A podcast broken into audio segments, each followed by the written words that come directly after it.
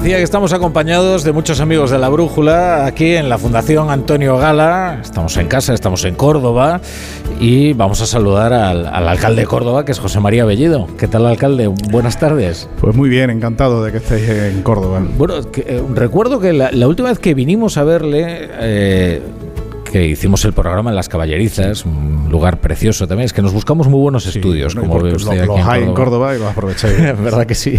Bueno, eh, murió Isabel II y usted estaba en Quebec, creo. Sí, sí. sí. Eso es, estaba en alguna cita. Estaba en la Asamblea Mundial de Ciudades Patrimonio. Ah, exactamente. Que hemos logrado que la siguiente sea en Córdoba, por cierto. Ah, es que eso, eso le iba a preguntar, ¿cómo, cómo marchan esas gestiones, claro. Bien, allí fuimos básicamente con esa misión, aparte de trabajar en el, núcleo de la ciudad de patrimonio, fuimos con una candidatura debajo del brazo y nos volvimos no con la candidatura, sino con la realidad de que la asamblea será en septiembre de 2024 en Córdoba. Claro, porque ahora eh, Córdoba además aspira a ser, eh, ¿cómo, se, ¿cómo se llama? Capital de la cultura europea en 2031. Bueno, eso es un reto que aspiramos en el 2016. Sí. Ahora a España le corresponde en el 2031 porque son unas ciudades culturales, van rotando por países son varios los países que las tienen. Y bueno, es algo que todavía tenemos que decidir. Si vamos otra vez, la última vez nos llevamos muy mal sabor de boca, para que decir lo contrario, y hay que pensarlo bien antes de emprender un camino. No vaya a ser que al final acabemos peor de lo que empecemos. les decía a los oyentes que viniendo hacia aquí eh, estaba un poco confundido, porque me encontré allí en las tendillas unas fallas. Y digo yo, hombre, yo esto lo ubicaba en otro lugar, ¿no? Para ser exacto, es una hoguera, no una Ajá. Ah, pero, es normal. Tampoco, yo tampoco tengo ese nivel técnico ahora porque lo conozco. Pero bueno, es, muy fácil de explicar. Alicante, que es una grandísima ciudad y una ciudad con la que tenemos una fantástica relación, todos los años hace la convivencia de las bellezas del FOC, que como la dicen allí, la hacen fuera de su ciudad. Han estado en Lisboa, han estado en Göteborg, han estado en Lyon, estuvieron el año pasado en Zaragoza y este año pues hemos tenido la suerte que han querido venir a Córdoba y lógicamente vienen pues con sus tradiciones y con sus fiestas, que es la mascleta, que es tener la hoguera, vienen con las bellezas, que aquí es donde van a hacer su convivencia, su cena de gala y nosotros estamos encantados de recibirlos en nuestra ciudad. Pero la van a quemar o sí, sí, sí, se va a encender el, fin de semana, ¿no? Sí, sí, el sábado por la noche, quien quiera disfrutarlo, quien quiera ver un pedacito de la fiesta de Alicante fuera de su ciudad lo puede hacer aquí. Y puede decir que es que será por fiestas aquí en, Córdoba, hombre, ahora en, mayo, que es el gran mes de Córdoba, pues ya se vienen todas las fiestas. Sí, ahora, ahora empieza nuestra gran época turística y nuestra gran época de convivencia, sobre todo de la ciudad. Empezamos con la Semana Santa, que aquí tiene también una fuerza y una tradición enorme. Y luego ya llega nuestro mayo, que es un mes fantástico. Un mes que además de convivir con un buen tiempo, uno puede disfrutar de la fiesta de las cruces, puede vivir una fiesta que es de las pocas que es patrimonio de la humanidad en España, que es la fiesta de los patios, la más característica, tradicional y singular de Córdoba y luego, por supuesto, nuestra feria, que es el colofón de la fiesta a final de mayo, que por cierto este año coincide con las elecciones locales. Lo que he visto es que se ha recuperado, no, eh, quizás se ha incrementado todavía más el, turismo, ¿no? Eh, después de... Es que pasamos una época muy triste en la pandemia. Yo recuerdo ver la judería como nunca, vacía completamente, ¿no? Y de, repente volver a ver ¿no? la vida en la ciudad y recuperar ese vigor es muy, muy alentador, ¿no? Ciertamente lo pasamos muy mal. Lo pasamos muy mal porque muchas veces se debate si el turismo es un fenómeno positivo o negativo para las ciudades y cuando desapareció, hmm. eh, pues mucho yo creo que esa reflexión eh, quedó superada porque vimos que había muchas familias, muchas empresas que viven del turismo que lo pasaron fatal. luego nos ha costado mucho trabajo, siendo sincero, volver a cifras mm, similares o ya superiores a las que había antes de la pandemia, porque el turismo internacional en Córdoba tiene un peso importante y sobre todo teníamos un peso importante del turismo asiático, que es un turismo que todavía no se ha recuperado.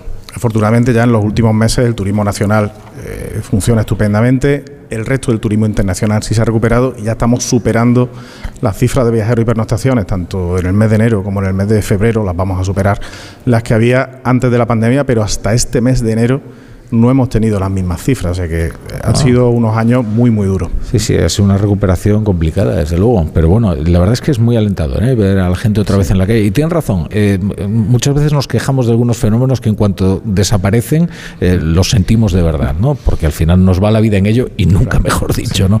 En, en, este caso. Antes hablábamos de las fiestas, pero yo creo que le va a coger las elecciones por la, por la feria, más o menos. Sí, las elecciones aquí siempre coinciden en feria porque las elecciones municipales son las únicas que tienen una fecha fija, o son el primer fin de semana de feria o son el segundo fin de semana de feria. Este es el segundo, lo cual pues es un reto añadido, porque hay que sobrevivir a una semana de feria antes de llegar a las elecciones. luego se puede hacer mucha sociología electoral al respecto, ¿no? Si eso afecta, si no afecta, quién beneficia, quién no beneficia. Yo, creo que eso no, no voy a entrar en esa dinámica porque la verdad es que es muy difícil saberlo. realmente. Lo que sí es cierto es que una semana o diez días de campaña en feria son duros. Eso, estar todo el día en la feria y además de en la feria haciendo campaña electoral tiene su mérito. Bueno, en cualquier caso estamos terminando ya la, legislatura. Bueno, el, ¿qué, balance hace de, estos años. una montaña rusa, lo he dicho en alguna ocasión, ¿no? Es una legislatura que no ha sido normal. ha sido cualquier cosa menos una legislatura normal. Tuve ocho meses de un comienzo muy bueno, a los ocho meses de ser alcalde fue cuando llegó el confinamiento. A partir de ahí ha sido más de un año y medio centrado en ese confinamiento, con un problema económico enorme en la ciudad por la caída del turismo. Luego una grandísima noticia que fue que nos concedieron que Córdoba cogiera la base logística del Ejército de Tierra, un proyecto de 350 millones de euros de inversión, de 1.600 empleos directos, con lo cual ya te digo, ha sido toda una montaña de subidas y bajadas, de emociones y de situaciones en la ciudad, que lo único que sí creo que puedo afirmar es que la ciudad volviendo a lo que se decía en la pandemia, sí hemos salido más fuerte. Al final hemos recuperado el turismo, tenemos un proyecto de futuro, eh, se ha demostrado que la unión entre partidos políticos, entre instituciones, da buenos resultados para traer proyectos de ciudad y hoy tenemos unas perspectivas de futuro mejores que las que teníamos en el 2019, incluso después de toda esta vivencia. O sea que usted se ha llevado bien con sus socios. Sí, aquí hemos tenido un gobierno con sobresaltos, pero estable. Algunos presupuestos que hubo que negociar, estas cosas. Bueno, pero hemos demostrado que al final se pueden llegar a acuerdos eh, con partidos muy distintos. Nosotros hemos acordado y esperamos acordar y seguir teniendo acuerdos con Vox en materias económicas, hemos acordado con ellos presupuestos y ordenanzas fiscales y hubo un año que también logramos acordar el presupuesto con el Grupo Socialista. Luego hemos tenido grandes acuerdos de ciudad como el plan de salida precisamente de la pandemia, que contó prácticamente con la unanimidad de todos los grupos políticos. ¿no? Yo creo que eso es lo que los ciudadanos esperan. Lo que los ciudadanos quieren son soluciones, son menos espectáculos como los que hemos vivido estos últimos días de atrás en el Congreso de los Diputados y más aportar soluciones con acuerdo entre los grupos. ¿No, le ha gustado entonces el espectáculo en el Congreso? Bueno, la verdad que también le confieso que yo no lo he seguido mucho. Eh, no tengo mucho tiempo pues, más allá de la alcaldía, pues, pero pues, unas audiencias magníficas, ¿eh? Yo no, no he podido, la verdad. No, es por desprecio, simplemente porque uno tiene una agenda que no le permite adecuarlo. Lo que sí es cierto es que al final, viéndolo con perspectiva, el día después pues la situación no ha cambiado, ¿no? Con lo cual a eso me refería, ¿no? Sobre todo yo creo que hay que ser eh, muy pragmáticos en la política, aportar soluciones y no simplemente hacer escenificaciones que al final no conducen a nada. Hmm. Bueno, usted se ha referido de una de las alegrías para la ciudad, que es esta base logística del Ejército de Tierra, que, bueno, ¿qué, supone esto para, para Córdoba? fíjense, ahora en Granada están muy decepcionados por el hecho de que no ha ido ahí un, lo que hubiera sido la sede de, inteligencia artificial, que, es verdad que habría tenido una enorme importancia, ¿no? Para, para Córdoba, ¿qué supone el hecho de que se instale aquí la base del Ejército de Tierra? Pues más allá de las cifras, que son esos 350 millones, 1.600 empleos, más los empleos indirectos que vengan, supone que tenemos una gran oportunidad de engancharnos a una industria que es la industria de defensa y la industria 5.0, porque lo que viene es una auténtica ciudad inteligente del ejército de tierra.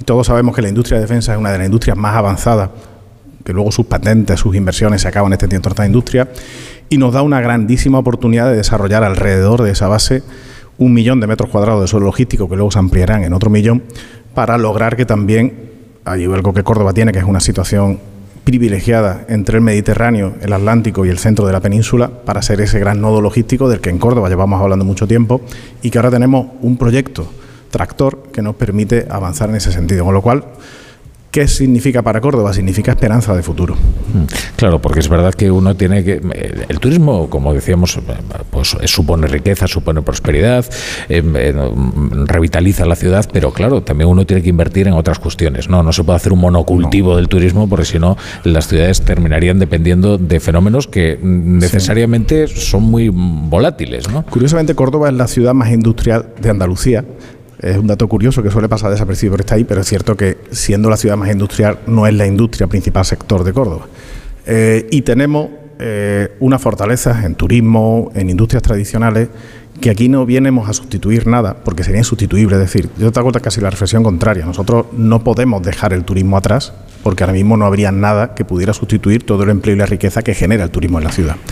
Pero tenemos que ser conscientes, como bien dice, que necesitamos abrir la economía local a otro tipo de industria, a otro tipo de servicio. Y la logística, que bueno, todos sabemos el boom que está teniendo en los últimos tiempos, para Córdoba es importantísima en el futuro. Por este proyecto tienen que venir inversiones del Estado que nos permitan todavía mejorar nuestra posición logística y puede ser creo que va a ser una de las industrias de futuro de nuestra ciudad. Bueno, pues alcalde, le agradecemos mucho que nos acoja aquí, siempre nos encontramos además muy bien tratados eh, y en fin, que, muchas gracias por estar también con nosotros aquí en La Brújula, en la Fundación Antonio Gala. Pues encantado, espero que disfrutéis también de esta ciudad. Eso está garantizado.